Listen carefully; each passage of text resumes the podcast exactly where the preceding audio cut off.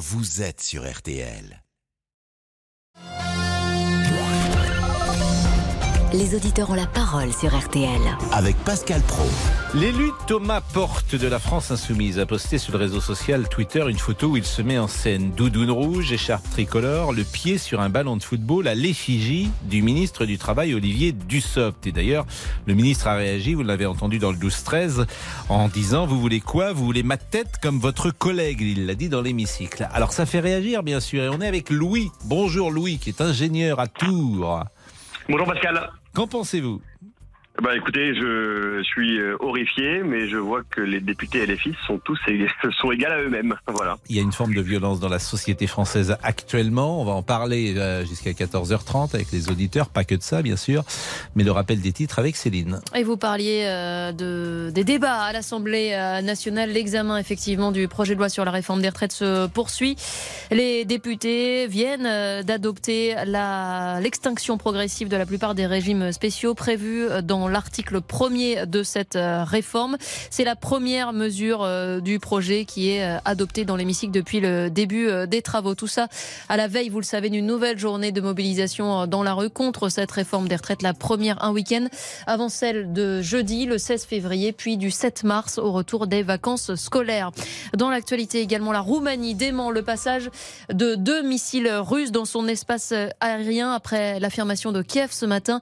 L'Ukraine qui a été une nouvelle fois massivement bombardé par l'armée russe. Plusieurs sites stratégiques touchés, notamment dans les régions de Kharkiv et Zaporizhia. Et puis un, mot de football. Léo Messi, le joueur du PSG, est forfait pour euh, la rencontre face à Monaco euh, demain en championnat, mais pas incertain euh, pour affronter le Bayern mardi en huitième de finale allée de la Ligue des Champions. D'après le coach Christophe Galtier, il ne souffre que d'une fatigue musculaire. La météo pour cet après-midi, Valérie Quintin, c'est sec mais gris. C'est gris surtout sur les régions euh, du nord, entre la Loire-Atlantique, la Bretagne, la Normandie, les Hauts-de-France, le bassin parisien, la Champagne-Ardenne et la Lorraine. On va avoir beaucoup de grisailles, mais pas la moindre goutte d'eau puisque les quelques petites bruines qui étaient prévues sont déjà passées. Plus on va aller vers le sud, plus on va trouver un temps très très ensoleillé par le moindre nuage sur les deux tiers sud du territoire avec un petit Mistral à 50 km heure dans la vallée du Rhône. Vraiment très peu de choses. Des températures qui restent encore un peu fraîches. 6 degrés, pas plus à Strasbourg aujourd'hui. 7 à Amberieu, 9 à Abbeville, à Paris, à Tours. 10 degrés pour Caen et Bordeaux et 11 degrés à Nîmes. C'est exactement le même scénario pour la journée de demain. De la Ça, j'allais vous demander euh, pour le week-end, Valérie. J'ai pris les devants. De la grisaille pour les régions les plus au nord, du soleil pour les deux tiers sud du pays. La nuit prochaine, en revanche, va être bien, bien froide. On va descendre à moins 8 degrés au plus. Les températures seront négatives partout, sauf près des côtes. Températures qui iront de 7 à 14 degrés en journée. Même scénario pour dimanche, en un petit peu plus doux. Une douceur qui se confirme pour la semaine prochaine. Merci Valérie. Valérie, vous êtes plutôt Clara Luciani ou Juliette Armanet? Alors, comment dire hein, euh... Plutôt Hellfest. Ouais. Non, mais vous regrettiez, c'est intéressant ce que vous disiez tout à l'heure, vous regrettiez que dans cette sélection, il n'y a absolument pas de rock. Il n'y a pas de rock, il n'y a pas de métal, alors que le Hellfest rassemble tellement de personnes, je pense mm. qu'il y aurait quelque chose à faire, surtout qu'on le fait ailleurs. Ouais, et c'est très variété. C'est que variété. Merci Valérie, bon week-end à vous. Vous serez demain matin à l'antenne avec Stéphane. Avec un peu de rock. Bien évidemment. ben, je vous écoute effectivement, ça met en forme le samedi matin. Merci à Céline Landreau qui vous souhaite un bon week-end. Mais je vous en souhaite un, tout bon aussi Pascal. Et puis merci au trio Pierre, Nicolas, Pierrick Bonin et Sophie Orange qui nous a accompagnés pour ce 12-13. Nous partons avec les auditeurs à 13h04 et nous vous évoquons la violence des députés de la France insoumise. Les auditeurs ont la parole. Pascal Pro sur RTL. Bon, tout le monde ne connaît pas euh, le député Thomas Thomas euh, Porte, euh, il a posté sur le réseau social, je le disais tout à l'heure, une photo où il se met en scène. Alors je le rappelle, il a une doudoune rouge, il a l'écharpe tricolore, il a le pied sur un ballon de football. Et ce ballon de football représente le ministre du Travail, Dussopt. Le ministre a réagi ce matin, il était un peu euh, excédé à un député, il a dit, vous voulez quoi? Vous voulez ma tête? Comme votre collègue. Et il faisait référence à Thomas, à Thomas Porte. Euh, ça fait réagir, ça fait réagir les auditeurs. Et on est avec Louis. Euh, rebonjour Louis. Rebonjour Pascal. C'est à vous pour nous donner votre sentiment. Bah écoutez Pascal, je, suis horrifié. Euh, si ça avait été un, lycéen, on aurait pu le mettre sur le compte de l'immaturité et ça aurait été, on va dire, allez, excusable. Euh, là, c'est quand même un député. Vous vous rendez compte le niveau Je suis désolé, mais je, suis horrifié de voir qu'un député est capable de le faire. Maintenant, quand j'ai vu ah, c'est une un stratégie, député, manifestement. C'est une stratégie. Alors, euh, c'est le ministre Darmanin qui parlait de bordélisation. C'est une stratégie. Euh, moi, je suis un peu étonné de cette stratégie. Je me dis, c'est contre-productif. Mais manifestement, ils le font tous les jours et tout le temps. Donc, ils se disent que ça va marcher. C'est un jour Monsieur Boyard, un jour Monsieur Porte, etc. Euh, ça doit être efficace, sans doute, pour eux. bah, en tout cas, ils ont perdu un électeur. Je vous le dis franchement. Parce que vous, vous étiez France Insoumise?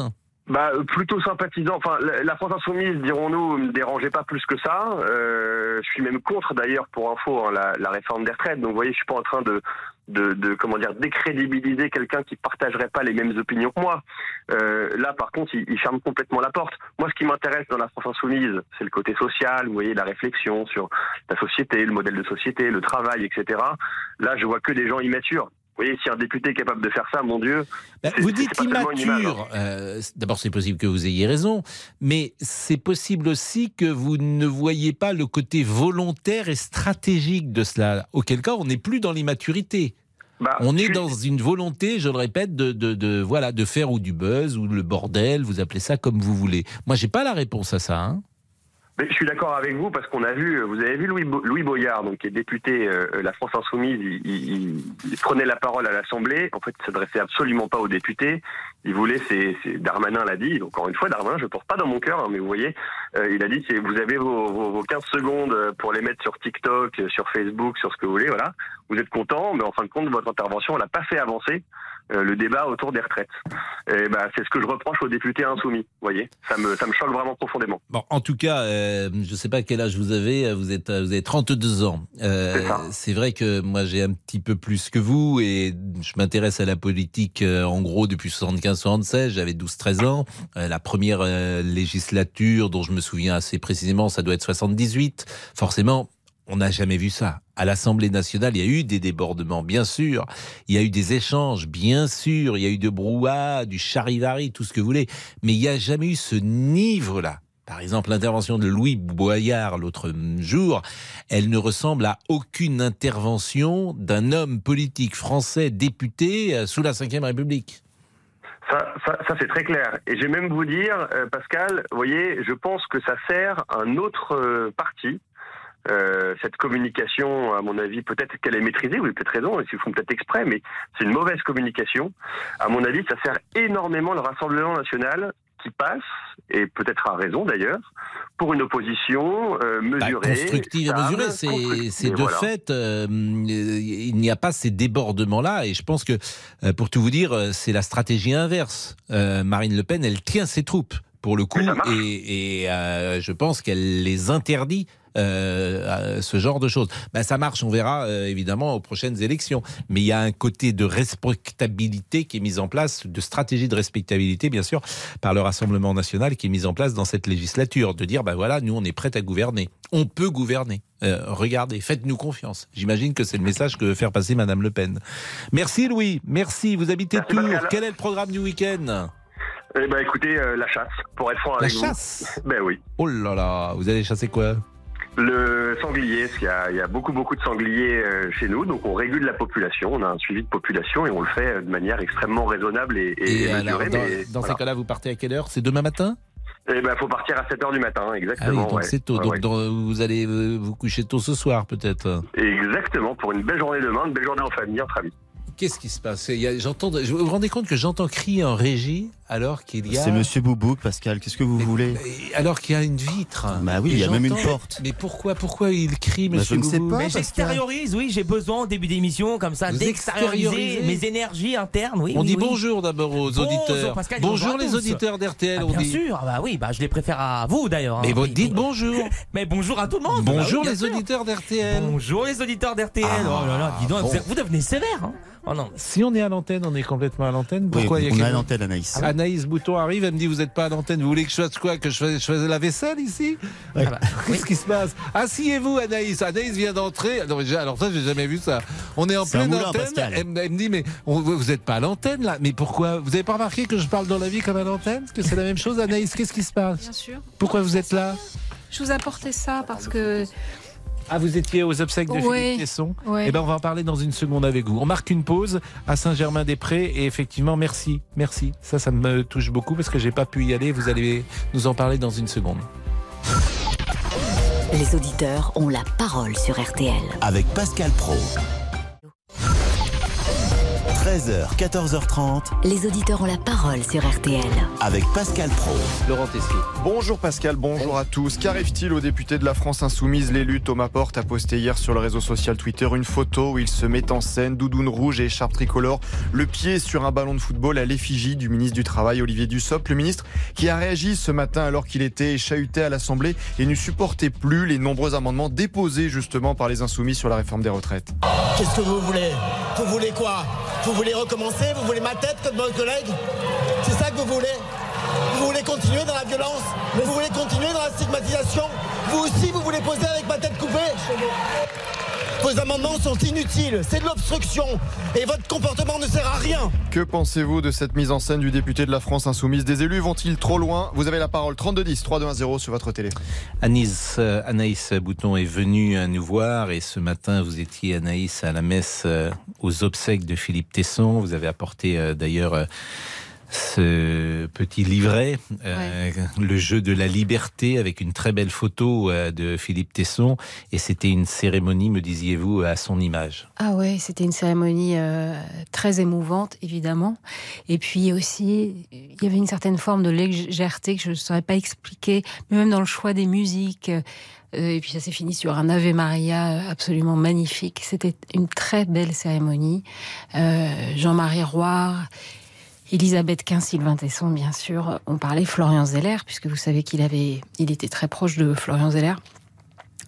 Et c'était, euh, l'église était bourrée à craquer, bourrée à craquer, euh, de gens euh, à la fois recueillis, mais qui, et il y a eu beaucoup de merci, de, de merci Philippe sur le, pour le, la, la parole euh, donnée, merci de nous avoir aidés à nous épanouir. C'était quelqu'un qui aimait vraiment les gens et on s'en rendait compte, euh, on je m'en suis rendu compte euh, tout à l'heure dans cette église bourrée à craquer. Et que les gens aimaient beaucoup. Vous aviez un lien Oui. particulier avec lui. hein Ah oui, oui. Vous avez beaucoup travaillé avec lui. Oui, j'ai travaillé avec lui. Je, vraiment, c'est un homme que, je- que j'aimais. Eh bien, euh, merci. Euh, Je vous en Anaïs, euh, d'avoir euh, témoigné. C'est vrai que pour euh, les journalistes que nous sommes, c'était une figure, une figure de liberté. Oui, c'est ça, surtout. Voilà, liberté Et d'expression. de joie Mm. et de curiosité. Et, et, des talents multiples. Mais c'est fou, dire, tous un les. journaliste à l'ancienne, cultivé. euh, Il y a énormément, ça c'est Florian Zeller qui le disait, de gens qui lui doivent plein de choses. Mm.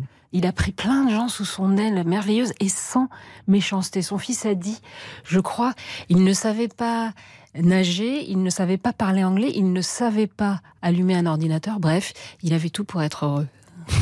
Non, mais il a Et puis dans cette famille, il y a le, le talent manifestement se transmet, se transmet de père en fils. Et il faut aller dans son théâtre, le théâtre de Poche. Moi, j'y vais dimanche. Il y a un spectacle euh, sur Montaigne, d'une heure. C'est des œuvres toujours parfaitement choisies par sa fille qui a repris ce goût de- du théâtre. Voilà. Merci beaucoup Anaïs. Il est 13h15. C'est difficile d'enchaîner avec euh, Thomas Porte derrière, qui est euh, l'exact contraire de cette légèreté de Philippe Tesson. Et cette époque est sombre, bien souvent sinistre, sans euh, dérision, justement, sans distance, sans légèreté, sans tout ce que nous aimons ou ce que nous aimions. J'ai parfois l'impression que Philippe Tesson appartient à un monde perdu. Euh, il y avait plus de tolérance dans les années 70 dans les débats. Quand, quand je regarde euh, Pivot, quand je regarde Pollack, tous les gens étaient invités, pouvaient discuter les uns contre les autres. Aujourd'hui, j'ai l'impression d'une radicalité, d'une intolérance et parfois, disons-le, d'une bêtise. On est avec Nicolas, qui est professeur d'histoire, qui habite la Vendée. Bonjour Bon. Nicolas.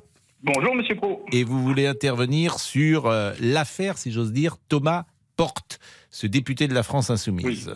Moi, ça me met très en colère et ça m'horrifie. Ça me fait penser à 93. Moi, C'est- pour qui se prend-il ce monsieur? Pour, pour qui est Pour Saint-Just Pour Robespierre?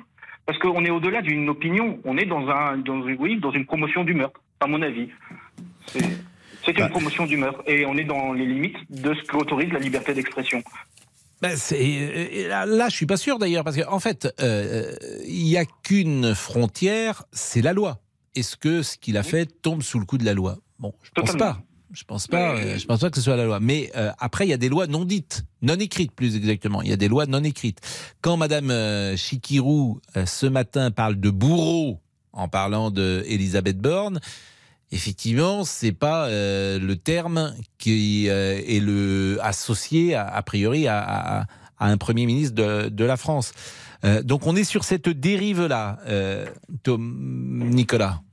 Moi, ça- moi, vraiment, ça me fait peur. S'il arrive un drame, qui, qui- qui est responsable À qui la faute Vous vous rendez compte de la violence du- d'un tel propos Qui imagine Georges Georges Marchais ou Clémenceau ou Jaurès tomber dans ce type de, bassesse. Et même, moi je dis, d'appel à la violence. Quelle image s'est envoyée aux jeunes? Ça veut dire que n'importe qui peut se prendre en photo avec une tête à ses pieds Non mais vous avez entendu hier soir Jean-Luc Mélenchon qui a quasiment insulté un journaliste de BFM Ah bah oui, mais c'est Notre confrère Maxime Svitek, d'ailleurs, il lui a dit Vous êtes des gens sans principe, sans morale, sans foi. Oui. C'était, c'est... Moi, je n'ai jamais vu cette violence-là euh, vis-à-vis d'un journaliste. J'ai vu Georges Marchais parler parfois à Jean-Pierre Elkabach et Alain Duhamel, mais il y avait, euh, il y avait du second degré, évidemment. Et puis, il n'y avait pas ce ton-là. Là, on est sur un ton de hargne, de rancœur, de, de, de, euh, de, de ressentiment. Imaginez un seul instant que ce soit un député RN qui fasse la même photo. Ah, ça, c'est, c'est Voilà. le deux poids, deux Mais mesures, cher euh, que Nicolas. Il y a une, un- indulgence. Et je ne suis pas RN, je suis rien du tout. Moi, je, je participe aux manifestations et j'ai entendu des horreurs au, au moment de, de manifester mardi. Ma- Macron en prison, les autres, on s'en occupe. Mais ça veut Mais- dire quoi, ça? Mais l'extrême gauche en France bénéficie d'une indulgence euh, que euh, de l'autre côté de l'échiquier, la droite n'a pas. C'est incontestable. Qui contestera ce que je dis? Vous avez parfaitement raison. Les propos hier de M. Mélenchon, euh, si euh, c'était euh, Marine Le Pen qui les avait tenus, et je pense que ce matin, on parlerait de dérive autoritaire, de volonté de contrôler les médias, d'insultes faites à un journaliste, etc., etc. Là, ça, c'est différent. L'espace député- médiatique est différent. Un député qui dit qu'il retourne en Afrique, il écope d'une lourde sanction. Mhm. Par contre, un député qui pose avec l'effigie d'une tête à ses pieds, là, par contre, ça passe crème. Moi, il faut, faut qu'on m'explique. Ben D'abord, c'est euh, la, la phrase que vous citez a été dite à l'intérieur de l'hémicycle. Donc, Et euh, donc, un député n'est pas, n'est pas responsable des propos qu'il dit en dehors bah, on peut, il peut pas être sanctionné en, en, en tout cas pour euh, de manière disciplinaire par le président de l'Assemblée nationale, j'imagine. J'imagine, hein, je n'en suis pas certain. Faudrait poser la question d'ailleurs à Madame euh, Braun Pivet. Merci en tout cas, Nicolas. Vous êtes prof d'histoire en Vendée Oui, Ah, dites donc, il y a une polémique en ce moment. Il y a eu génocide ou pas sur les Vendéens? Vous diriez, vous diriez Oui. génocide, vous? Moi, je l'enseigne à mes élèves en tant que génocide. Je sais que je n'ai pas le droit, mais je le fais parce que je suis historien avant tout. Je consulte les archives et les archives Ouais, sont est-ce que le mot génocide est hum, applicable à je préfère, qu'il y ait euh, eu des massacres Mais est-ce qu'on a tué les Vendéens parce qu'ils étaient Vendéens en tant que Vend- Vendéens? Vous êtes- euh, Je veux dire, les Vendéens étaient euh, en, en opposition. euh, ils étaient parfois royalistes en opposition à la Convention, donc il y avait une opposition. Ils, ils étaient tués non pas parce qu'ils étaient en Vendéen, mais parce qu'ils s'opposaient. Et donc les enfants, les vieillards, euh, ils s'opposaient aussi à la Révolution. Et moi, je, je prends le mot de Gracchus Babeuf qui parle du système de dépopulation de la Vendée, populicide. Il y a rien. Oui, moi, mais ça c'est encore euh, le populocide, c'est encore autre chose. Mais bon, Ah, voilà. Ah, Moi, Vaincre ou mourir, vous l'avez vu le film Vaincre ou mourir? Je l'ai vu en avant-première quand il est sorti en Vendée en décembre, dès le mois de avez trouvé décembre. ça bien? Magnifique. Avec des historiens qui ont plus qui ne sont pas d'accord, parce que Madame, euh, Madame Anne Roland, qui est plus de tendance Jean-Clément Martin, qui nie le, côté génocide, et Réna Séché, qui est celui qui a fait sa thèse en Hmm. Bien 89. sûr. En tout cas. Vaincre ou mourir, c'est silence radio quasiment dans tous les médias, sauf euh, sur cette antenne où euh, on en a parlé. Mais c'est vrai qu'on ne le met pas beaucoup en avant. Il est 13h20, la pause, à tout de suite. Jusqu'à 14h30 Les auditeurs ont la parole sur RTL. avec Pascal Pro. Pascal Pro, Les auditeurs ont la parole sur RTL. Laurent Tessier. Foutez-lui la paix, il a été assez puni. Ce sont les mots de Jean-Luc Mélenchon hier soir sur BFM TV après une séquence sur le député Adrien Quatennens, l'élu hué mardi soir quand il est intervenu dans l'hémicycle. Je vais appeler le dernier amendement de cette série par Monsieur Katnins. Merci, Monsieur le Président. Le leader de la France Insoumise, Jean-Luc Mélenchon, a défendu hier soir avec ces mots le député condamné pour violence sur son ex-compagne. La loi s'applique. Elle s'est appliquée à lui. Il a été assez puni. J'ai été assez puni. Tous les insoumis ont été assez punis. Toute personne condamnée a le droit d'être réhabilité. Il n'a pas été condamné à l'inéligibilité, il fait donc son travail de député. Maintenant, ça suffit. Foutez-lui la paix. Lâchez-nous. Laissez-nous faire de la politique. Autrefois, on disait, faut avouer, à demi pardonner. Maintenant, faut avouer, jamais pardonner. Je suis révolté contre le traitement. Qu'est-ce que vous attendez De le tuer? Qu'il en ait marre, qu'il n'en puisse plus Vous avez vu la tête qu'il fait là? Et il tient bon. Il y a chez vous une jouissance sadique à voir des gens souffrir. Adrien Quatennens, qui a été condamné, on le rappelle, en décembre à 4 mois de prison avec sursis, suspendu du groupe de la France Insoumise jusqu'en avril. Êtes-vous alors choqué par la présence de l'élu à l'Assemblée? Que pensez-vous également de la réaction de Jean-Luc Mélenchon? Vous avez la parole, 32-10. Ce qui est insupportable, c'est que M. Mélenchon n'admette pas que Maxime Svitek, en l'occurrence, journaliste de BFM, lui pose la question. Euh, moi, j'ai regardé en direct hier soir. C'était à la fin de l'émission. Et évidemment, euh, Jean-Luc Mélenchon, on lui demande de réagir sur l'intervention de Monsieur euh, Katnas, son retour à l'Assemblée, qui avait été hué. C'est une question que n'importe quel journaliste de France aurait posée. Et vous avez entendu ce que dit Mélenchon? Vous jouissez de montrer euh, ces, ces images? Vous êtes sadique parce qu'on pose une question Simplement, un journaliste pose une question et ça se transforme en, en, en pugilat au point où M. Mélenchon a quitté le plateau. Maxime Svitek, d'ailleurs, n'a pas voulu entrer dans la polémique et, et j'ai trouvé qu'il était plutôt élégant d'une certaine manière. Il n'a, pas voulu en rajouter. Une séquence qui a duré Donc, 5 il- minutes, hein, quand même. Voilà, il n'a pas voulu en rajouter. Il a marqué son opposition de manière ferme, mais il n'est pas allé plus au-delà parce que tu sais pas ce qui peut arriver. Il peut, euh, je veux dire, on, peut transformer ça en, effectivement en champ de foire hier soir sur le plateau de BFM, Euh, mais ça devient difficile si on ne peut plus poser et interroger les questions à Monsieur euh, Mélenchon. Il faut lui dire en début d'émission, euh, vous allez rester jusqu'au bout? Quelles sont les questions que vous voulez que je vous pose Bah écrivez-les comme ça, ça sera est plus parti à la fin, du coup. Il est parti à la fin, il s'est levé, il est parti. Sans dire au revoir. Bon, Nathalie est avec nous. Bonjour. Bonjour Pascal. Et merci d'être avec nous. Vous êtes assistante maternelle, votre Oui. avis Alors mon avis déjà, je voulais juste rappeler un fait, euh, voilà, un, fait factuel, c'est que M. Katnins a été condamné que le 13 décembre à 4 mois de prison avec sursis pour violence sans incapacité commise par conjoint et pour envoi régulier de messages, de messages mal- malveillants sur son épouse. Suite à ça, il a été radié pendant 4 mois de son groupe politique, c'est-à-dire jusqu'au 13 avril. Et son groupe avait fait un communiqué disant son retour sera conditionné à l'engagement de suivre un stage de responsabilisation sur les violences faites aux femmes auprès d'associations féministes.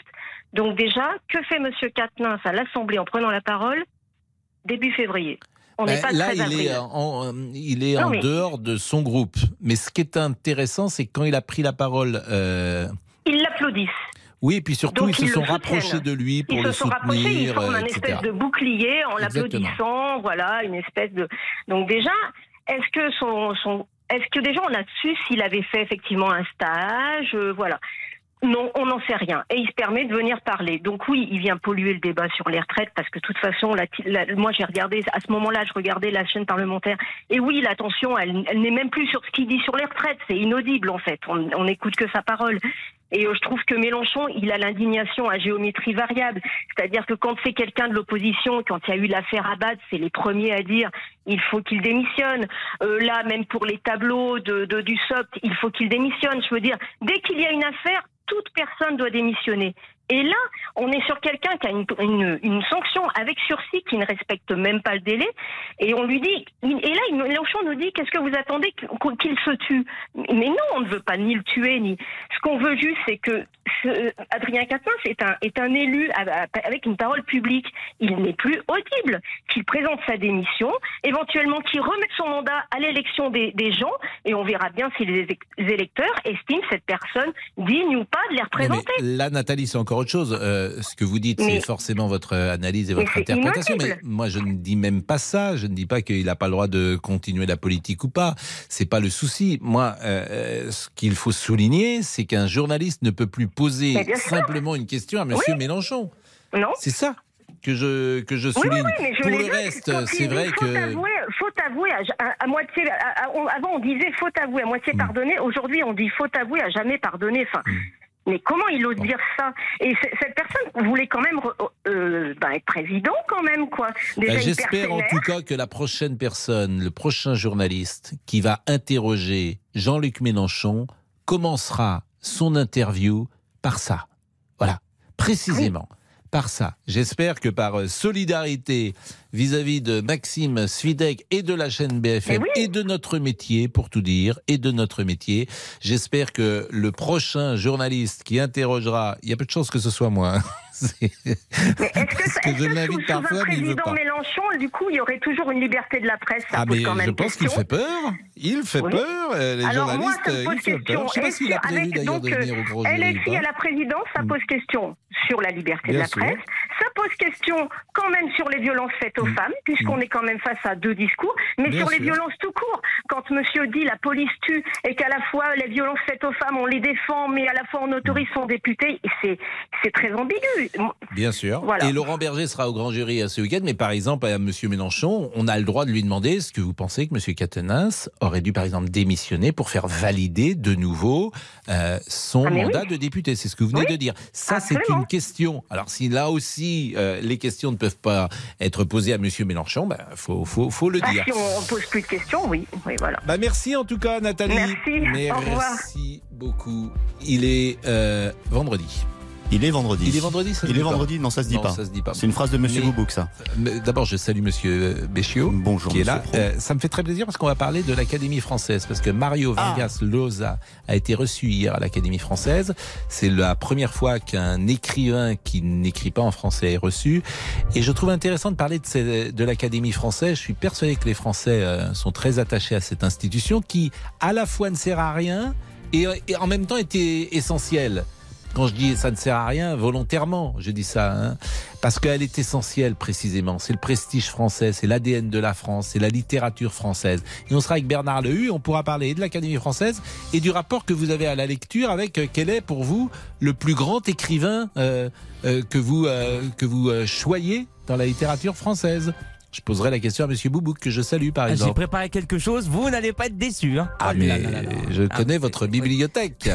Bah oui. je la connais. Hein Elle s'appelle Michel Drucker, ma bibliothèque. non, je vous en prie. D'abord, salut Michel Drucker. La pause à tout de suite. Pascal Pro, les auditeurs ont la parole sur RTL. Jusqu'à 14h30 Les auditeurs ont la parole sur RTL. avec Pascal Pro. Et Laurent ici. Parlez-vous du sujet du harcèlement scolaire avec vos enfants? Vous avez peut-être entendu ce matin sur RTL ce témoignage poignant de Maël, 10 ans, harcelé depuis des années en Saône-et-Loire et obligé de changer d'école. Son père, d'ailleurs, nous avait appelé au 3210 pour raconter le calvaire de son enfant.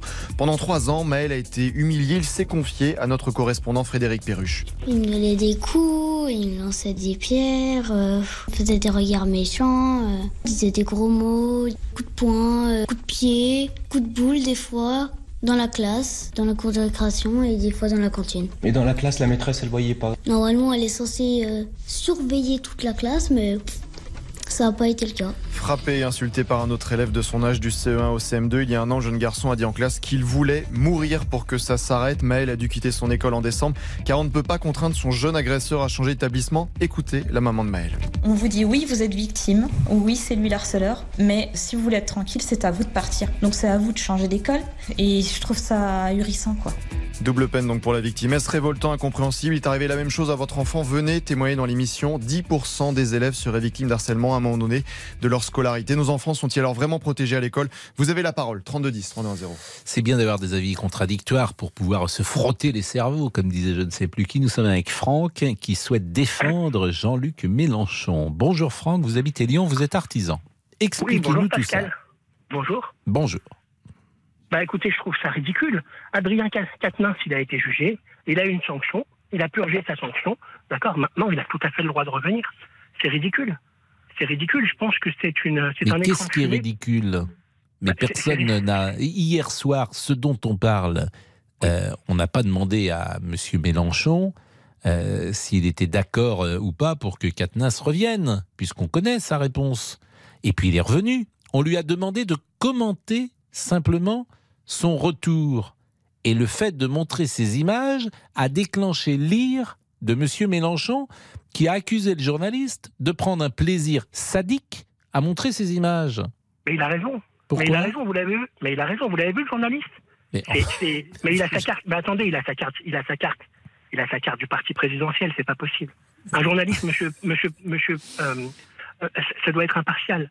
Là, le type, le type, il était à charge. Ça Mais pourquoi, mais 1000%. pourquoi vous dites ça euh, Pourquoi parce vous dites ça voyait, Mais ça se voyait, ça c'est votre interprétation. Mais euh, euh, ça se voyait, c'est pas une preuve. Vous vous rendez bien compte que ça se voyait, ça se voit dans votre regard à vous. Écoutez, mais en quoi, je veux dire, en quoi est-ce un problème de, montrer ces images?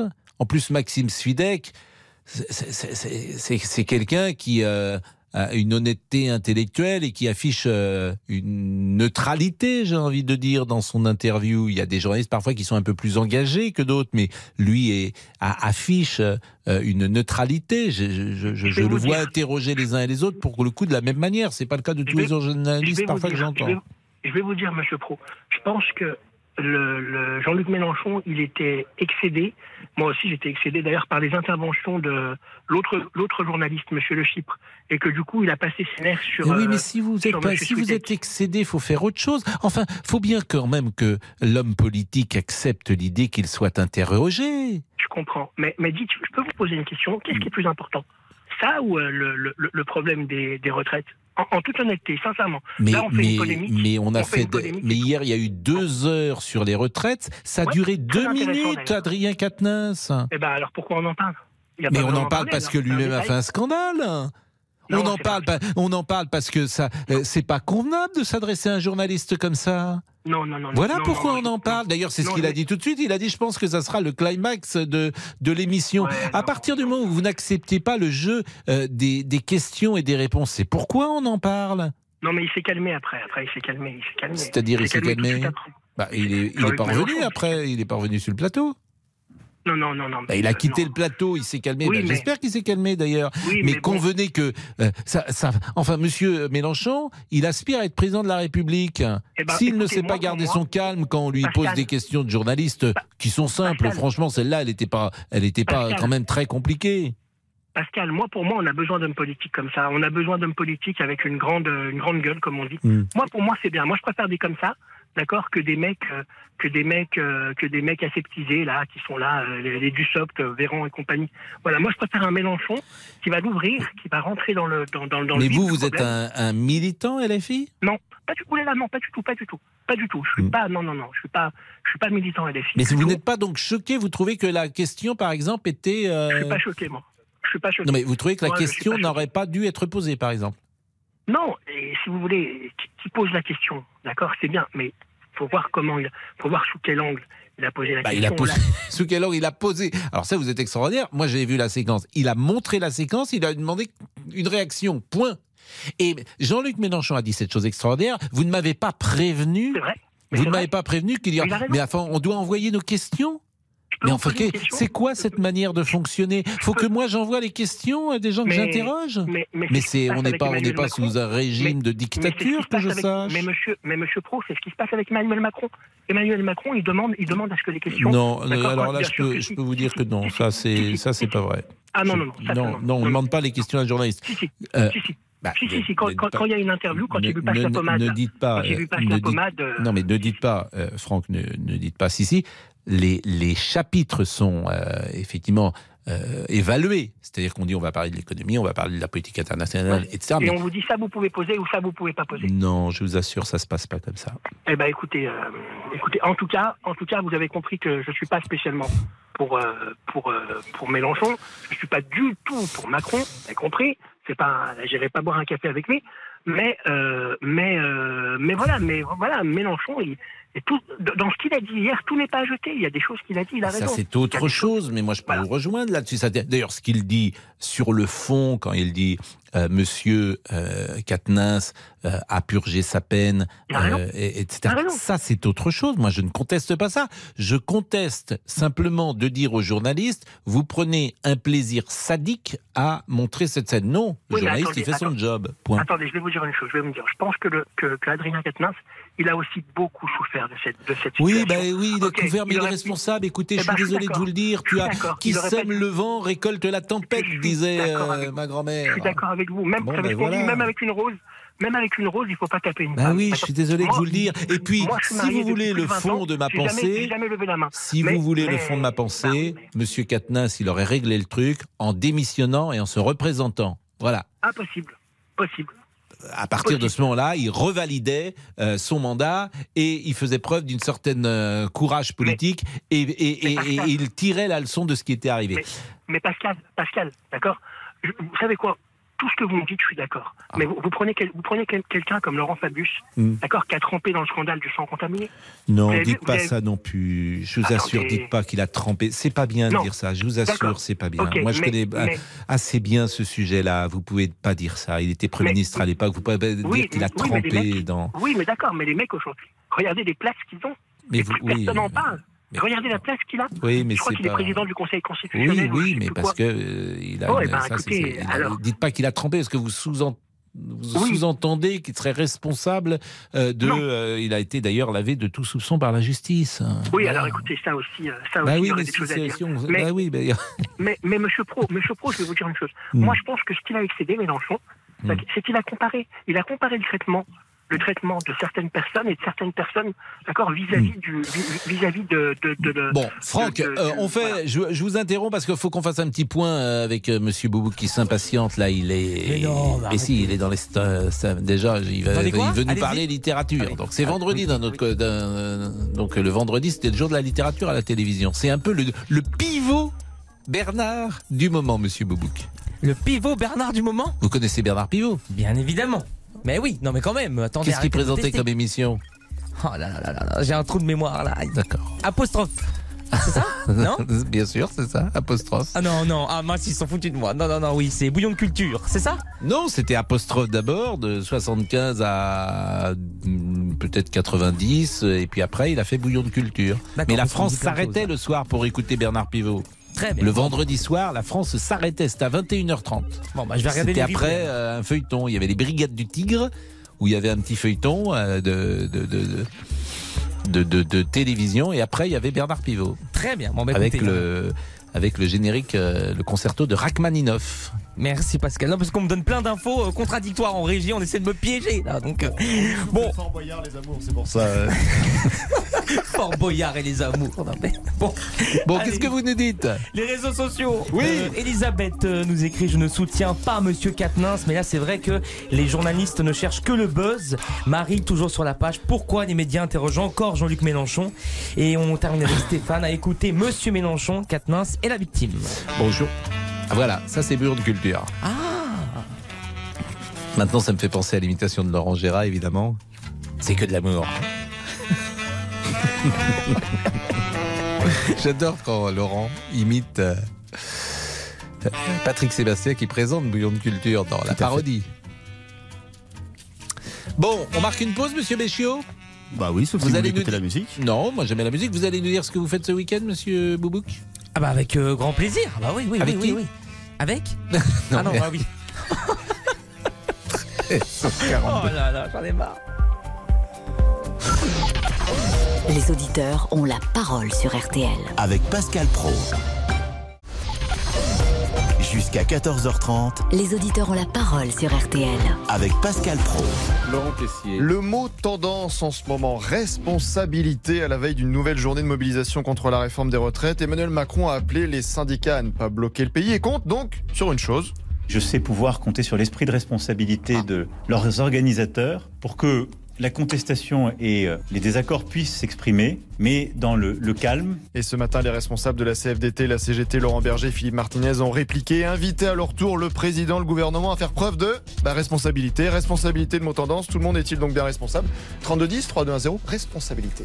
Un mot maintenant sur le harcèlement scolaire. Et nous sommes avec Béatrice, bonjour, qui est pharmacienne qui habite Bordeaux et dont le fils a été harcelé en 2006. Bonjour, Oui, bonjour Pascal. racontez-nous.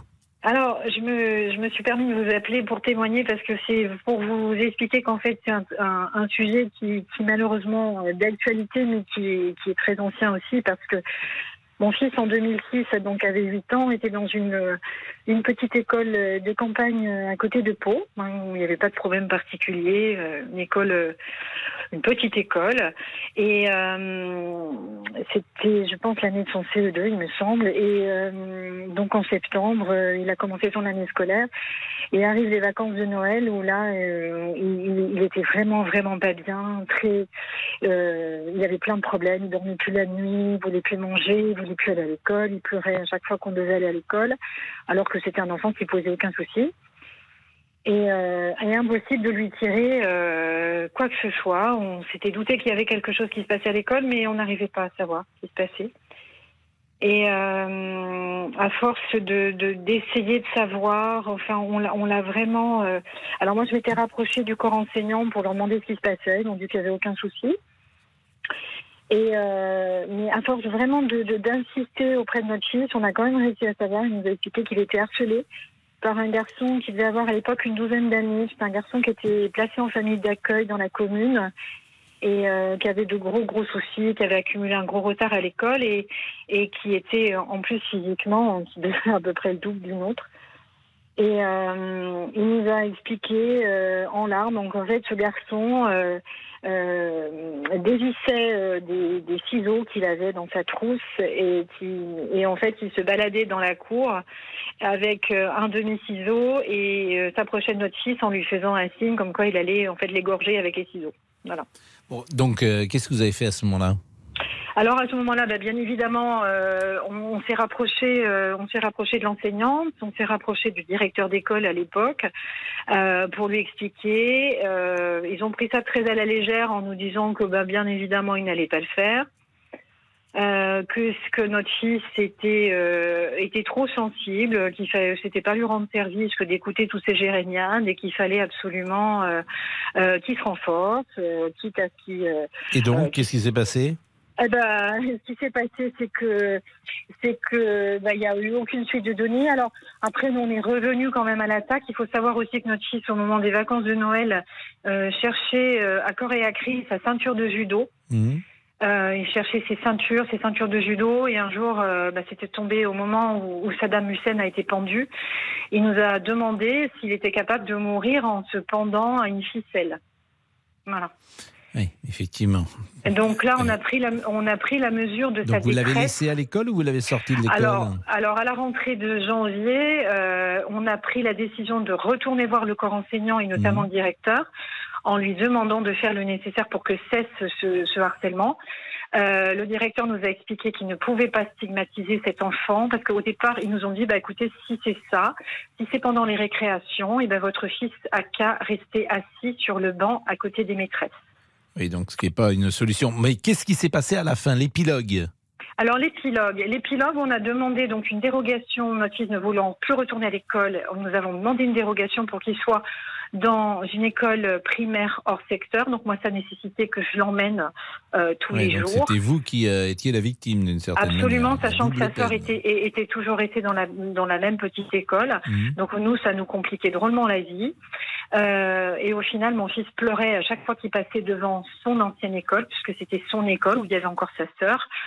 Donc nous avons fait euh, des pieds et des mains pour qu'il revienne dans l'école, parce que figurez-vous que le, le, le gamin harceleur, en fait, a été... euh, Bon, il y a eu un problème, je ne sais pas ce qui s'est Et passé. donc il a quitté l'école. Aujourd'hui, il, a quitté 25 ans, votre fils. Est-ce qu'il euh, il en Oui. parle encore? Est-ce que ça Oui, il s'en souvient encore. Mais est-ce que vous diriez que ça l'a perturbé ou même au-delà de ça? Je pense que ça l'a perturbé. Je pense que ça fera sûrement écho pour, pour plus tard quand lui il aura peut-être des enfants et peut-être euh, euh, parce que ça a été assez impressionnant quand même la façon dont il a mal vécu les choses. Oui, oui, je pense que ça l'a grandement perturbé et nous aussi, nous aussi. Nous on a eu la peur de notre vie. hein. Ben merci beaucoup, euh. Béatrice. Merci de ce témoignage. Alors c'est vrai que les enfants peuvent être extrêmement cruels. Je ne sais pas si euh, ça vous est arrivé, Damien, de voir ça dans une classe. Si euh, vous avez été Je euh, pas de souvenir, spectateur, Pascal. en tout cas, euh, dans vos classes. Est-ce qu'il y avait quelqu'un qui harcelait les autres ou pas Euh, euh, moi, j'ai pas souvenir non plus. J'ai souvenir effectivement de brimades, ça peut arriver, mais euh, d'une continuité comme ça, je n'ai pas souvenir. Euh, cher, euh, cher Laurent non plus, non. Il y avait, un- j'avais, un, j'avais un élève quand même euh, en troisième qui était un peu la tête de Turc, qui s'appelait Bray. je me souviens, Patrick Bray s'appelait. Et la classe disait t'arrêtes Bray toute la journée. Je vous jure. hein. Et je, souvent, je me suis dit, ce pauvre Bray, parce qu'un jour, le prof avait dit, les élèves sont un peu cruels parfois. Le prof avait dit, t'arrêtes Bray? Bon. Et c'était devenu un gimmick ensuite, toute l'année. Alors, c'était pas non plus euh, trop méchant, mais tout le monde lui disait, t'arrêtes Bray toute la journée. Et souvent, je pense à ce garçon. Qu'est devenu Patrick Bray S'il nous écoute écoute, s'il nous écoute, 32-10 on lui dit t'arrêtes Bray. Non, Pascal. Non, t'arrêtes pas Bray, Bah justement. Voilà, mais, mais comment est-ce qu'il a vécu ça? Je, je ne blague pas, hein, ce que je vous dis est vrai. Patrick Bray, il s'appelait. En troisième. À tout de suite. Les auditeurs ont la parole sur RTL. Avec Pascal Pro. 13h, 14h30. Les auditeurs ont la parole sur RTL. Avec Pascal Pro. Laurent Tessier, là, c'est vendredi. That's God, it's Friday. Yes, comme vous avez dit tout à l'heure, il est vendredi. Il est Vous avez vendredi, dit bien sûr. Original. Moi, j'aime bien le vendredi. J'aime Vous bien avez le bien vendredi après-midi. Parce que c'est le week-end. Non, mais le vendredi, il y a quelque chose. Il y a un parfum léger. Ah. Toujours le même parfum léger. Vous êtes sûr qu'il y a que du parfum?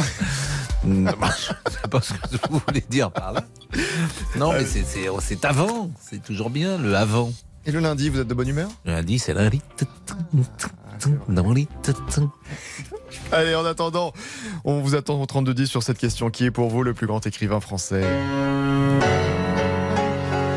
Gustave Flaubert, Jean-Paul Sartre, Albert Camus, Émile Zola, Marcel Proust, Molière, Victor Hugo, Antoine de Saint-Exupéry, Guillaume Musso, Marc Lévy. Parlons ensemble de littérature. Quel est votre Vous livre préféré Proust et Céline hein, au XXe Et siècle. Proust, j'ai cité Ah bon Ah, vous n'écoutez plus. Peut-être celui euh, en livre qui vous a marqué pendant votre adolescence quand vous étiez au collège ou au lycée. Notre ami Bernard Lehu du service culture de RTL et de Laissez-vous tenter sera avec nous dans 10 minutes. C'est une question dont on attend la réponse de d'Olivier Guénec. Ça va être Titeuf. hein. Bien évidemment. Non, Bien je vous évidemment. promets que je vais vous surprendre là. hein. Mais pourquoi? Mais parce que je vous ai toujours caché. Mais vous voilà, surprenez tous les jours. Non, Je vous ai toujours caché mon admiration. Alors pourquoi on va parler de Bon, ça Parce que. Margas, euh, Margas, Mario Vargas Llosa était reçu hier à l'Académie française. Il reste cinq euh, fauteuils vacants d'ailleurs. hein. Euh, si vous avez des idées, c'est le moment. Et Monsieur Vargas euh, Llosa, euh, qui euh, il y avait d'ailleurs le roi d'Espagne qui était présent hier sous la coupole également. Euh, c'est le premier euh, écrivain euh, qui entre à l'Académie, qui n'a jamais écrit une ligne en français. Évidemment, ses romans sont traduits, mais il n'a jamais écrit une ligne en français. Et il est euh, parmi les immortels. Donc c'est l'occasion d'abord de parler de l'Académie française, et puis de parler un peu de culture, et de parler effectivement de, de l'ADN qu'est la France, qui est une patrie littéraire, et donc des écrivains.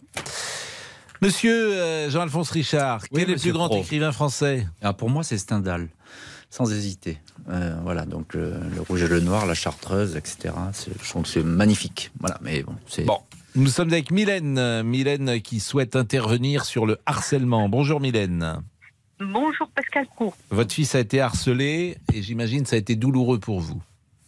Ah Ben, euh, ça, ça l'est ça l'est toujours, bien que mon fils soit sorti euh, depuis très longtemps du, du système scolaire.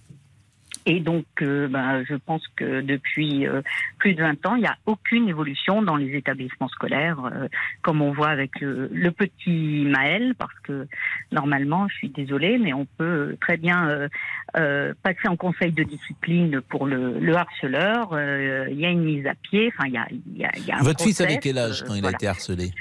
Eh bien, il a été harcelé de, du primaire à la terminale. Ah oui, Donc nous, on s'en est pas rendu compte, y compris dans plusieurs. Vous euh, en êtes pas rendu compte pendant quasiment euh, 10 ans? Eh bien non, parce qu'en fait, donc euh, bon, on a été amené à changer d'établissement parce qu'on a déménagé ou autre, et donc euh, je l'ai appris en, en primaire. euh, donc euh, il est arrivé dans ce, dans cette école, il était en CE2, et donc je l'ai appris en CM1, CM2. Euh, par des enfants de d'amis qui, qui se posaient la question à savoir pourquoi euh, euh, Maxime chaque fois qu'il descendait en, en cours de récréation eh ben il se il se faisait taper ou euh, savonner la figure avec ses affreux savons Mais, là, mais vous savez, vous en rendiez pas compte le soir? Ah mais non parce que les enfants souvent ne disent rien.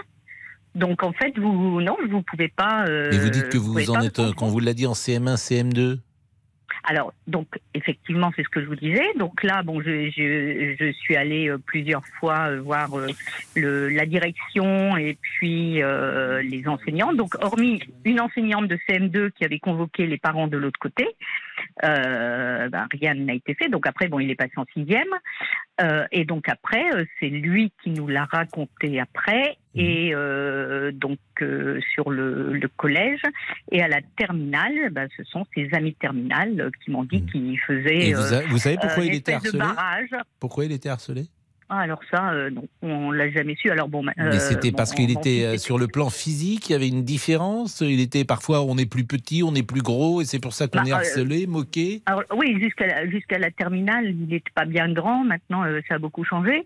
Mhm. Mais donc le, le primaire ou le, le, le collège, bon ben c'est un c'est ce qu'on appelle un haut potentiel. Donc Mhm. en fait, il avait une façon de s'exprimer qui était autre, mais ça il le faisait pas. Ouais, donc c'est ça, c'est cette différence-là qui était euh, soulignée. Je suis obligé de Voilà. vous couper, Mylène, parce qu'il est 13h57 et Jean-Alphonse Richard est, là pour euh, l'heure du crime.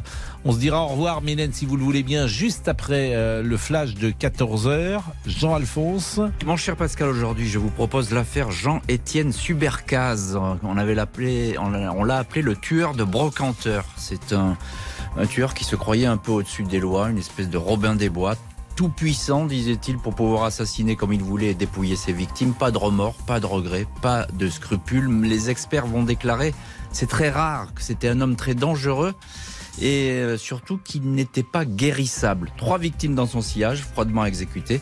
C'est ce parcours euh, étonnant, effrayant, euh, épouvantable de Jean-Étienne Subercaz, le tueur de brocanteur, que je vous raconte dans l'heure du crime, 14h30, sur RTL bien sûr. Le flash avec Tom Lefebvre. Mylène pour terminer sur ce chapitre du harcèlement. Bernard Lehu sera avec nous euh, pour parler euh, de littérature et de l'Académie française. Monsieur Boubouk et sa vie trépidante. À tout de suite. Invitez-vous dans les coulisses de RTL grâce au direct vidéo. Rendez-vous sur rtl.fr ou sur notre application. RTL. Il est 14h. Les trois infos à retenir avec Tom Lefebvre. Et tout d'abord, la réforme des retraites. L'Assemblée nationale a voté l'article sur la fin de la plupart des régimes spéciaux. C'est la première mesure du projet de loi, article adopté à la mi-journée par les députés lors d'une séance tendue. Le scrutin est ouvert. Votant 346, exprimé 344, majorité 173, pour 181, contre 163. L'Assemblée nationale a adopté. L'adoption du premier article à la veille d'une nouvelle journée de manifestation. Demain, les syndicats espèrent un nouveau coup de force pour cette première journée de manifestation un, samedi. 200 actions sont prévues dans tout le pays, mais pas de perturbations à prévoir en ce week-end de vacances scolaires puisque les syndicats n'appellent pas à la grève. Laurent Berger, le secrétaire général de la CFDT, sera dimanche midi l'invité du grand jury sur RTL. La Roumanie dément le passage des missiles russes de son espace aérien. Notre deuxième information. Ce matin, Kiev assurait que deux missiles étaient passés au-dessus du pays ainsi que de la Moldavie avant de s'écraser sur son sol. Une nouvelle offensive russe en Ukraine qui intervient au lendemain de la tournée européenne de Volodymyr Zelensky. En début de journée, des missiles ont touché plusieurs sites énergétiques du pays à Zaporizhia et Kharkiv notamment.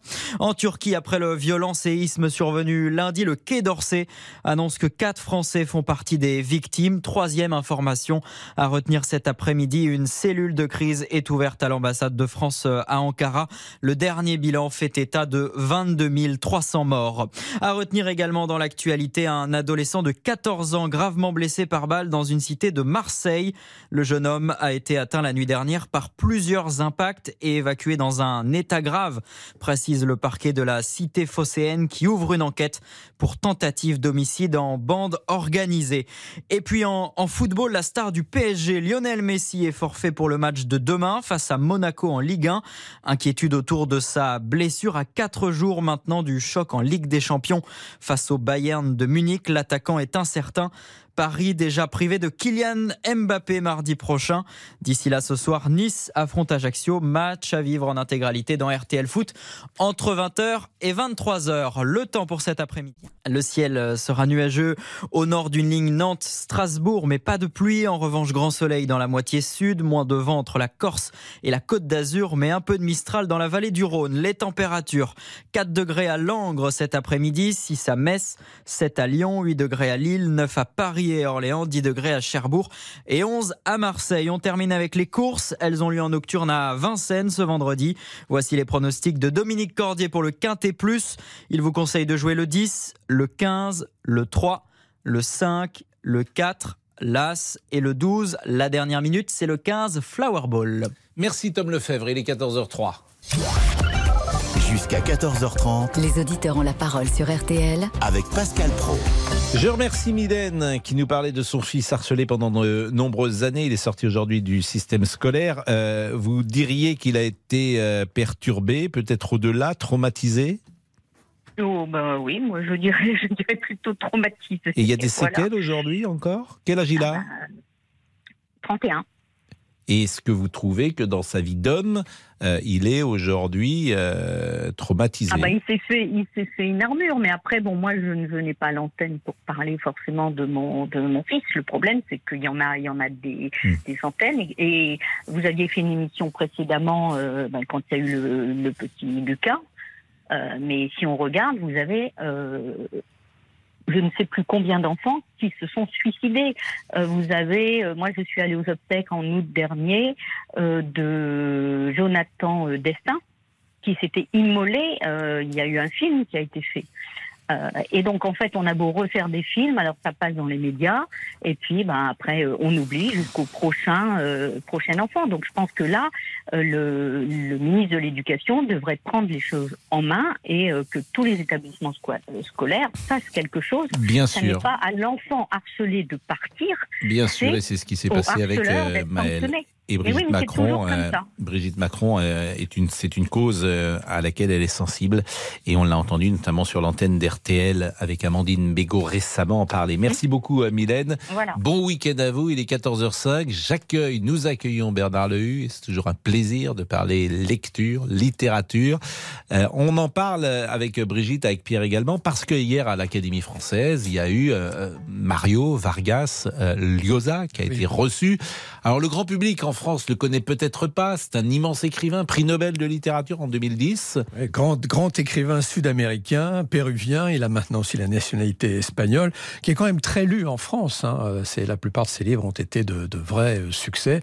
Et donc c'était une première séance historique, puisque pour la première fois, un écrivain qui n'a jamais écrit en français, mais qui est parfaitement francophone et francophile, était reçu à l'Académie. Et puis autre euh, raison pour laquelle cette séance était historique, on avait non seulement un Nobel de littérature, mais un roi, enfin en tout cas un ex-roi en la présence de Juan Carlos, ami de Mario Vargas Llosa, qui a assisté donc à cette séance solennelle. Alors du coup, euh, si j'ose dire, euh, nous avons imaginé parler euh, avec les auditeurs de lecture de l'Académie française, pourquoi pas, cette belle institution qui est à la fois inutile et essentielle. 1635, créée par Richelieu. Je crois que c'est la plus vieille académie après celle de, de Florence, à ma connaissance. Et euh, c'est le prestige français, c'est l'ADN français, et on voulait être euh, avec Brigitte. Bonjour Brigitte, Bonjour Pascal Pro, bonjour Bernard Lehu. qui allait nous parler de son rapport à la littérature. Par exemple, il a posé une euh, excellente question, Monsieur Vargas Llosa hier. Il a dit est-ce que la littérature peut changer le monde? Qu'en pensez-vous? Alors, est-ce qu'elle peut changer le monde? Peut-être. Est-ce que est-ce qu'elle peut changer nos vies? Je pense. Euh, grâce à la littérature, on peut euh, s'ouvrir sur le monde, on peut découvrir des auteurs vers lesquels on n'irait pas forcément, et euh, on peut faire partager notre passion aux gens et justement leur leur communiquer le désir de lire. Voilà. C'est très, très, très juste ce que vous dites, en effet, elle changeait le monde. Malheureusement, je ne pense pas que la littérature ait, ait ce pouvoir, l'histoire nous le prouve, mais changer nos, nos vies, changer notre perception de, de la vie, nos émotions, euh, là, je, je crois tout à fait euh, dans le, le pouvoir de la littérature de ce point de vue-là. Et on peut, je pense que chacun d'entre nous peut, peut témoigner. Brigitte, quel est le livre qui a changé votre vie? Alors, qui a changé ma vie, euh, qui a changé ma vision sur euh, sur euh, l'humain, euh, c'est sans conteste le Racine de Alex Allais. Celui-là, euh, il m'a bouleversée. Et c'est vraiment ma référence. Alors après, j'ai lu beaucoup d'auteurs. Il y a beaucoup de livres qui m'ont passionné. Mais je dois dire que quand on me parle de mon livre de, de prédilection, c'est celui-là On le rappelle, Racine, vous de Alex Allais. Alors, qui n'était pas non plus un auteur français, comme euh, cet auteur euh, qui vient d'entrer à l'Académie française, mais que je ne connais pas, euh, que je vais essayer de découvrir parce que un de ses livres traduits en français me donne très envie de le découvrir. Ça s'appelle le, Le Tour et Détour d'une vilaine fille. Donc euh, pourquoi pas? Je, je pense que le fait qu'il rentre à l'Académie française euh, a attisé ma curiosité et je pense que je vais me pencher sur ce qu'il a écrit. Alex est un écrivain américain, et Racine avait été adapté euh, Voilà, chez- c'est chez ça. Roots. là, sans l'avoir lu, Voilà, évidemment, avait été euh, adapté, on- tout le on monde a vu. Moi, je l'ai pas l'adaptation. Hein, mais effectivement, on a vu euh, l'adaptation ou cinématographique ou télévisuelle. Sur l'histoire Euh, de oui. l'esclavage, hein, il faut le rappeler, euh, Oui, oui, oui. aux États-Unis. Bon, aujourd'hui, qu'est-ce que vous lisez en ce moment? 70. Quel est le livre que vous lisez actuellement? Alors, en ce moment, je suis en train de lire euh, de Colin Thibert, Le Chevalier fracassé. Et euh, j'ai sous le coude Le Roi nu-pied de François Despenoux et Noyade de Colline Spirer. Et vous lisez des romans, des essais, des bios ou je vous lisez lis, de tout? non, non, je lis euh, des romans, je lis, euh, je lis beaucoup de, de, de romans contemporains. Euh, je suis pas une fan de bio, je suis pas une fan d'essais. Euh, J'en ai soupé quand j'étais euh, à l'école et ça m'endormait plus qu'autre chose. Donc, euh, Vous lisez des romans. que- vous aimez qu'on voilà, vous raconte une histoire. Bah, merci beaucoup, Brigitte. Voilà. On va marquer une euh, pause et puis on va être avec Pierre. Et puis vous pouvez poser euh, vos questions à Bernard Lehu euh, qui euh, tient la rubrique littéraire depuis combien de temps à RTL, Bernard? Ah, tout de suite, les questions qui fâchent. Bon, on va arrondir, on va dire que ça fait une vingtaine d'années. Donc, vous vous rendez compte le nombre de, de, de, de- de chroniques littéraires que vous avez faites pour la station et le nombre de livres que vous avez lus surtout pour la Je, je station n'ose imaginer, je n'ose compter. Et votre plaisir est toujours intact? Intact. Hmm. Ouais. Alors, je sais pas si c'est miraculeux ou quoi, mais voilà, c'est la, la passion qui nous porte. Parce que je crois que Bernard Pivot, à un moment, avait dit Je peux plus lire de romans. Il n'en pouvait plus, il avait raconté ça dans une interview. Ben, je n'en suis pas là encore. Bon, croisons, croisons les doigts. 14h10, à tout de suite. Jusqu'à 14h30. Les auditeurs ont la parole sur Les auditeurs ont la parole sur RTL. Avec Pascal Pro. Il est 14h11, Laurent Tessier. Qui est pour vous le plus grand écrivain français? Vous avez la parole avec notre ami du service culture de RTL et de Laissez-vous tenter, Bernard Lehu. Parlons aussi de l'Académie française. Tiens, avec Édouard Baird, formidable, qui avait reçu un prix de l'Académie en 2019. Il a livré à Stephen Bellery une anecdote sur Claude Lévi-Strauss, élu en 1973 au fauteuil 29. Claude Lévi-Strauss, il avait été élu à l'Académie française. Et c'était vraiment un grand ethnologue qui avait passé sa vie euh, voilà, à étudier des tribus dans le monde entier. Et une équipe de télé l'accompagne, il est en train d'essayer, vous voyez, la tenue de l'Académie française, il y a un queue de pie, il y a une épée, il y a un bicorne. Et la journaliste lui demande, dis donc, ça doit être extraordinaire pour vous qui avez vécu à poil toute votre vie dans des tribus en Amazonie, vous, vous devez bien ricaner quand vous voyez ça. Et là, tout à coup, il dit, non, madame, j'ai prêté la plus grande attention à la moindre plume, de la moindre parure, du moindre chef du fin fond de l'Amazonie. Quand il reste un rituel dans mon pays, j'y suis très attaché. Formidable histoire. Vous avez la parole, 32-10. Nous sommes avec Pierre qui habite Roubaix. Bonjour Pierre. Oui, bonjour Monsieur Pro. Votre rapport à la littérature ou à la lecture? Ah ben moi, la littérature, c'est très régulier. hein. J'aime beaucoup lire l'été, au soleil, dehors. Parce que bon, je sais pas pourquoi, mais j'ai toujours préféré ça.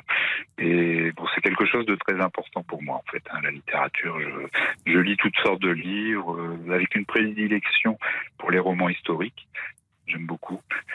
J'aime beaucoup actuellement, là, je suis en train de lire le Eric Emmanuel Schmitt, je ne sais pas si vous connaissez avec. euh, Oui, bien sûr, qui, qui raconte toute l'histoire Oui, de, de l'humanité en partant de l'Antiquité. Ouais, et c'est vraiment passionnant. Ça, j'ai vraiment découvert ça avec un grand plaisir. Euh, C'est, j'attends avec impatience la sortie du prochain, d'ailleurs. Ben D'ailleurs, le, le, le, le tome qui vient de sortir, là, qui est sorti à Oui. l'automne, nous en avions parlé, Pascal. Bien sûr. je ne sais pas Oui, si vous oui. en souvenez. Bien sûr, je m'en souviens très bien, dans je m'en RTL Midi, avec Eric Emmanuel Schmitt. La question de Mario Vargas Llosa hier, hier, est-ce que la littérature peut changer le monde? Qu'en pensez-vous? Euh, Malheureusement non, mais ça serait bien. Ça serait bien qu'elle change le monde. Moi, j'ai quand même, euh, j'ai découvert la littérature avec Zola, moi. Donc, euh, ça m'a donné une fibre un peu sociale. Je me dis peut-être que finalement, ces romans ont permis à faire avancer la société. Je- J'ose espérer. Et notre Je suis pas question, quel est le, selon vous, hein, le, l'écrivain français, euh, le plus grand écrivain français, en tout cas Le celui qui est dans votre cœur? Bah moi c'est Zola parce que j'ai découvert la littérature avec lui et je me souviens c'était dans oh, est-ce que c'était en sixième ou en cinquième? On devait lire le La Terre d'Émile Zola et ça m'avait profondément marqué ce roman. Euh, En ce moment, qu'est-ce que vous êtes en train de lire? Alors part, là, je lis. Actuellement, je suis en train de lire Jean Telet, euh, le regretté Jean Telet, Mhm. Ouais, euh, avec euh, comment ça s'appelle Azincourt euh, partant de pluie. Oui, c'est ça, c'est son dernier livre, bah, Ouais, paru, voilà. paru C'est il y a un, dernier paru il y a un an, en février dernier, et Ouais. c'est vrai qu'on a du mal à imaginer aujourd'hui Ouais. son, son absence, puisqu'il nous Ouais, a et c'est vraiment un-. Qu'est-ce que un vous faites, Pierre, dans, dans la vie? Euh, bah, là, je suis retraité depuis très peu de temps. Là, Ah, mais vous avez une voix très très mois. jeune. Donc, vous lisez Euh, combien oui. d'heures par, euh, par jour? D'abord, est-ce que vous lisez Euh, tous les jours? Pas, pas tous les jours. Alors l'été, je lis tous les jours, effectivement, parce que bizarrement, enfin, c'est idiot, hein, mais je n'aime pas avoir froid quand je lis. Donc voilà. Donc je lis beaucoup dehors au soleil l'été, alors l'hiver un peu moins. Mais Et sinon, vous lisez euh, quand dans la journée? Le matin, le soir euh, N'importe où? Hmm, L'après-midi plutôt, l'après-midi. Hmm. Oui, l'après-midi, le matin. Et n'importe où, parce que bon, je, je suis en fauteuil roulant, je suis handicapé, donc euh, je lis euh, un peu n'importe où. donc euh, voilà. Bah, merci Pierre euh, de ce témoignage. Alors notre ami Boubouk que vous connaissez, qui est devenu vraiment un, un amateur de livres, Eh oui, euh, oui. Bah oui. j'étais vraiment impatient de savoir quel est l'auteur que vous reteniez dans, dans votre bibliothèque personnelle. Bah, J'ai écrit un petit coup de cœur, je peux vous le lire Mais je vous en prie. Bah, allez, c'est parti pour Bernard Lehu. Merci. Zola m'effrayait, Bernard Lehu. Comment lire celui qui a écrit des livres définis comme étant assommants? Mais c'est mon esprit de contradiction qui a pris le dessus. Zola, c'est des descriptions très précises sur des objets du quotidien dont l'idée ne nous viendrait même pas à l'esprit d'en dire autant. Mais lui, lui seul l'a fait. Zola, c'est aussi l'histoire de cette famille sur plusieurs générations dont on ne peut se détacher parce qu'on connaît ses secrets les plus sombres, mais aussi ses joies les plus belles. Zola, c'est avant tout l'homme qui met sur papier, qui sait retranscrire ses sentiments les plus intimes. Bon, j'ai compris. Bah, il me resterait une petite phrase. Bah non, vous voulez pas? Allez-y. J'ai été non seulement ému par l'auteur pour euh, les destins tragiques ou non qu'il réserve à ses personnages, mais aussi par le fait qu'il se soit battu une grande partie de sa vie. Alors je terminerai en vous disant que pour toujours, selon moi, son naturalisme vaincra. Bon, j'ai bien compris. Mais euh, est-ce qu'il y a par exemple un personnage chez Zola que vous, que vous aimez? Oh non mais là, attendez, attendez, j'ai mis une demi-heure à écrire ça. Bien sûr, mais il y a, il y a sûrement un personnage qui vous a marqué ou même. Nana, Nana, Nana. Ah, Nana, oui, Non, oui, Nana, par exemple. Ou un roman, Non, ou mais un je vous ai roman. dit, Pascal, aucune question. Bah non, bah voilà. Bernard Lehu, il croyait, et là, bah non, bah écoutez. Et Bernard. Lehu. euh, C'était beau, c'était Ah, bah beau, merci beaucoup, et c'est Ah oui. sincère, c'est avec Bon, le cœur. quel est le quel est l'écrivain français qui est considéré dans le monde ou les trois euh, écrivains français qui sont considérés parmi les plus grands sur euh, cinq ou six siècles de littérature Oui, Victor Hugo en numéro un, ça c'est absolument incontestable. hein. Il garde vraiment cette dimension d'universalisme. Ensuite, euh, bah, je crois qu'il y a Alexandre Dumas. Les Trois Mousquetaires, c'est peut-être avec Notre-Dame de Paris les deux œuvres françaises les, plus connues euh, à l'étranger. En troisième, c'est un petit peu plus compliqué, je dirais, alors, en se rapprochant de nous, Albert Camus. Albert Camus est lu dans le monde entier, et l'étranger, par exemple, est euh, non seulement en France, mais même, je crois, aujourd'hui, un peu partout, euh, le livre le, le plus lu. Vous savez que chez Gallimard, chez Folio, euh, le numéro un de, de toutes les ventes au fil des années, c'est c'est toujours et ça reste l'étranger. Parce qu'il y a une prescription scolaire, puisqu'il est étudié effectivement en cours. Donc Oui, chaque année. mais ça va- ça va une- au-delà- au-delà de ça pour- c'est une pour Camus. rente, hein. C'est une, c'est Ouais, une bien rente, sûr, hein, forcément, sûr. quand un bouquin est, est une prescription scolaire. On en parlait d'ailleurs d'ailleurs hier. Nathalie, qui est enseignante en CM2. Ah, ça, c'est intéressant. Bonjour, Nathalie. Bonjour. Est-ce qu'il il y a une demande chez ces jeunes gens de 10 ans de lecture? Ah non, pas vraiment, non. Bah, Vous me faites de la Non, non. peine. Vous nous faites de ah la bah peine. oui, oui, oui, oui, oui. Alors euh, moi, j'ai pourtant, euh, bon, ça fait 20, euh, je sais plus, 29 ans, 27 ans que j'enseigne. Et euh, c'est vrai que, alors nous, à notre époque, je parle comme une, voilà, à notre époque, on, on, moi, je prenais plaisir en tout cas. Je n'aimais pas au début, et puis après, j'ai pris plaisir. Et euh, aujourd'hui, même quand on leur, en fait, on, a l'impression qu'ils lisent parce qu'ils sont obligés de lire. Et encore, même quand ils sont obligés de lire, euh, ils évitent, ils vont sur Internet, ils regardent des, des résumés. euh, Mais quand on va en profondeur, on voit bien qu'ils n'ont pas lu le, euh, n'ont pas lu le, le livre. Mais euh, c'est bien dommage. Alors bon, j'essaie, moi, euh, je, je travaille avec, euh, en partenariat avec la bibliothèque municipale. On fait des,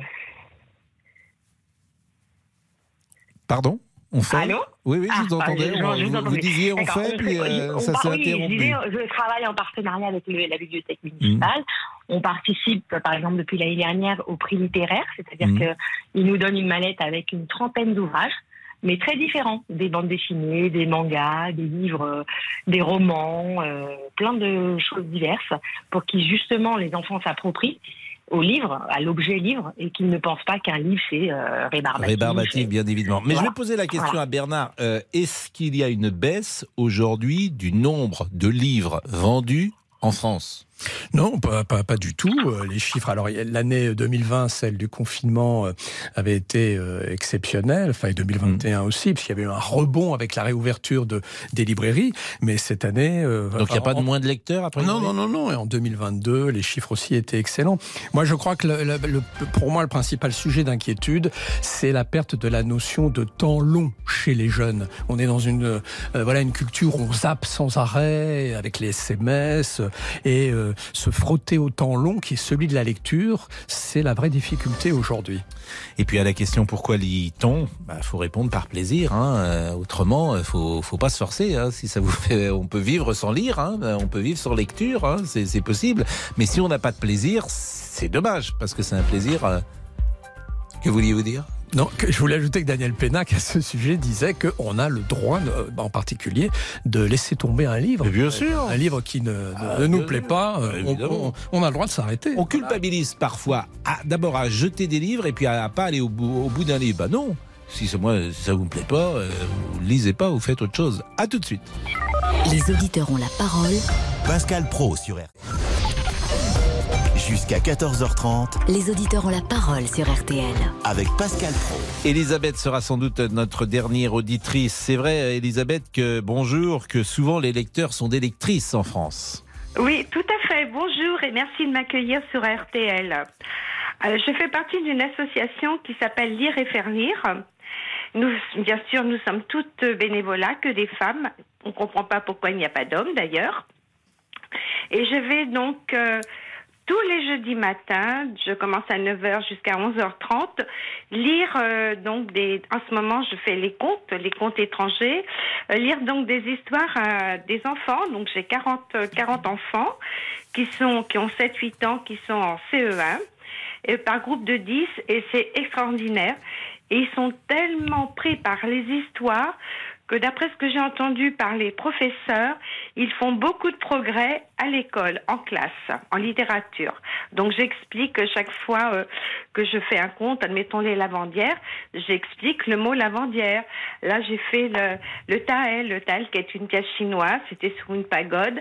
Donc en même temps, euh, je, leur, je leur explique du vocabulaire. Voilà. Et ils adhèrent, euh, évidemment. Bah, merci beaucoup, et- Elisabeth.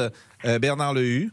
Alors ça, c'est très intéressant ce que vient de dire Elisabeth, parce que je vais citer à nouveau Daniel Pénac, qui m'expliquait lors de notre dernière rencontre qu'il a été prof pendant très longtemps et que pour donner le goût de la lecture, il lisait à haute voix à ses élèves. Et il s'était aperçu que c'était le meilleur moyen pour leur donner l'envie de, de lire. Voilà, comme quoi il y a toujours de, de l'espoir. Eh ben, Je précise- merci. Je précise que Lire et Faire Lire, c'est l'association créée par euh, Alexandre Jardin. Merci beaucoup Bernard. Votre programme ce week-end, vous allez lire. euh, vous, vous lisez tous les jours, forcément. Bah, tous les jours, quand je ne là- suis plus ici, euh, au micro ou au bureau, donc le soir, les week-ends, les vacances. Le salon du livre arrive bientôt Oui, c'est euh, fin avril, je crois. Ah si, ça, ah ouais, je oui, oui, c'était c'est décalé, ça a été décalé dans la nouvelle formule, Bon. c'était avant fin mars. Et là, vous avez un petit conseil de lecture pour ce week-end? Alors, qu'est-ce que je peux conseiller? Ça, c'est- la colle. Alors, si, pour les amateurs de polar et d'histoire, puisqu'il a su toujours parfaitement marier ça, euh, nous parlerons lundi. Et là, tout à l'heure, je vais préparer la séquence. On en reparlera d'ailleurs dans RTL Midi avec vous, Pascal. C'est le dernier livre d'Arnaldur Indridason, qui est le grand auteur de polar aujourd'hui islandais et qui connaît en France un, succès fou. Arnaldur Indridason. Eh ben, écoutez, euh, comment s'appelait ce, romancier euh, du nord de l'Europe avec l'inspecteur Wallander, non? Euh, Mankel. Voilà. Mankel, Mankel, Suédois. Exactement. Enig Mankel, euh, qui a eu beaucoup de succès. euh, Stig Larsson avec Millennium. Enfin, c'est la, grande école scandinave du polar. Bien sûr. Ben, merci Bernard Lehu et puis merci de votre enthousiasme et de votre générosité euh, lorsque vous venez à ce micro et de parler de toutes les littératures. C'est ça aussi qui est euh, intéressant. Merci vraiment Bernard. Le débrief, il est 14h24 et Jean-Alphonse ensuite. 13h, 14h30. Les auditeurs ont la parole sur RTL. C'est l'heure du débrief de l'émission par Laurent Tessier. Le député de la France Insoumise, Thomas Porte, a posté sur le réseau social Twitter une photo où il se met en scène, doudoune rouge, écharpe tricolore, le pied sur un ballon de football à l'effigie du ministre du Travail, Olivier Dussopt. Coup de gueule de Louis au 32-10. Je suis horrifié. euh, si ça avait été un, un lycéen, on aurait pu le mettre euh, sur le compte de l'immaturité et ça aurait été, on va dire, allez, excusable. Euh, là, c'est quand même un député. Vous vous rendez compte le niveau Je suis désolé, mais je suis horrifié de voir qu'un député est capable de le faire. Et vous savez que notre régie ici à RTL, où Damien, notre réalisateur, lance tous les sons de l'émission, eh bien, c'est un peu comme l'Assemblée nationale. Il y a beaucoup d'ambiance. Qu'est-ce qui se passe? Il y a- j'entends, je- Vous vous rendez compte que j'entends crier en régie alors qu'il y a... C'est Monsieur Boubouk, Pascal. Qu'est-ce que vous voulez? Alors qu'il y a une vitre. Bah oui, il y a même une porte. Mais pourquoi, pourquoi il crie, Bah, monsieur je ne sais Boubou pas, Mais j'extériorise, oui, j'ai besoin au début d'émission, comme ça, Vous d'extérioriser mes énergies internes. Après, c'est la fin de la semaine, c'est la folie, n'est-ce pas, mi Pascal? Il est euh, vendredi. Il est vendredi. Il est vendredi, ça se Il dit est pas. vendredi, non, ça se dit Non, pas. ça se dit pas. Bon, c'est toujours une journée très spéciale le vendredi. Il y a un parfum léger. Ah. Toujours le même parfum léger. C'est cela, oui. C'est cela, Et oui. au passage, comme on est vendredi, on tente aussi une petite blague à Monsieur Boubouk. Vous allez nous dire ce que vous faites ce week-end, monsieur Boubouk? Ah bah avec euh, grand plaisir. Bah oui, oui, Avec oui, qui? oui, oui. Avec? Non, Ah non, mais- bah oui. Mais surtout, nous avons posé cette question ce midi. Qui est pour vous le plus grand écrivain français? Monsieur Boubouk a répondu très sincèrement à cette question. Vous allez être surpris. Merci. Zola m'effrayait, Bernard Lehu. Comment lire celui qui a écrit des livres définis comme étant assommants? Mais c'est mon esprit de contradiction qui a pris le dessus. Zola, c'est des descriptions très précises sur des objets du quotidien dont l'idée ne nous viendrait même pas à l'esprit d'en dire autant. Mais lui, lui seul l'a fait. Zola, c'est aussi l'histoire de cette famille. Merci, Monsieur Boubouk. Allez, tiens, une dernière demande. Peut-être, Pascal, quel politicien pourrait venir dans les 8 heures Jean-Luc Mélenchon J'espère que le prochain journaliste qui interrogera, il y a peu de chances que ce soit moi. hein. C'est- Parce que je l'invite parfois, mais il veut pas. Allez, le débrief pour cette semaine, c'est terminé. On se quitte alors avec un message destiné à Jean-Luc Mélenchon pour les auditeurs. Venez Viens des dons Bonjour euh, Jean-Alphonse. Bah c'est oui. à vous. Bon week-end et Merci. bonne émission. Merci, merci beaucoup mon cher Pascal. On se retrouve lundi. Tout de suite, dans l'heure du crime, l'affaire Jean-Étienne Subercaz, le tueur de brocanteur. A tout de suite. Bonjour, c'est Ophélie Meunier. Le journal inattendu sur RTL. Chaque samedi, retrouvons-nous pendant une heure en direct sur RTL à 12h30 pour le journal inattendu. Les informations du jour avec les reportages éclairants de la rédaction et un invité qui nous livre son regard sur l'actualité. Le journal inattendu, c'est tous les samedis en direct à 12h30 sur RTL. Vous avez manqué une émission? Retrouvez-la sur rtl.fr et l'application RTL.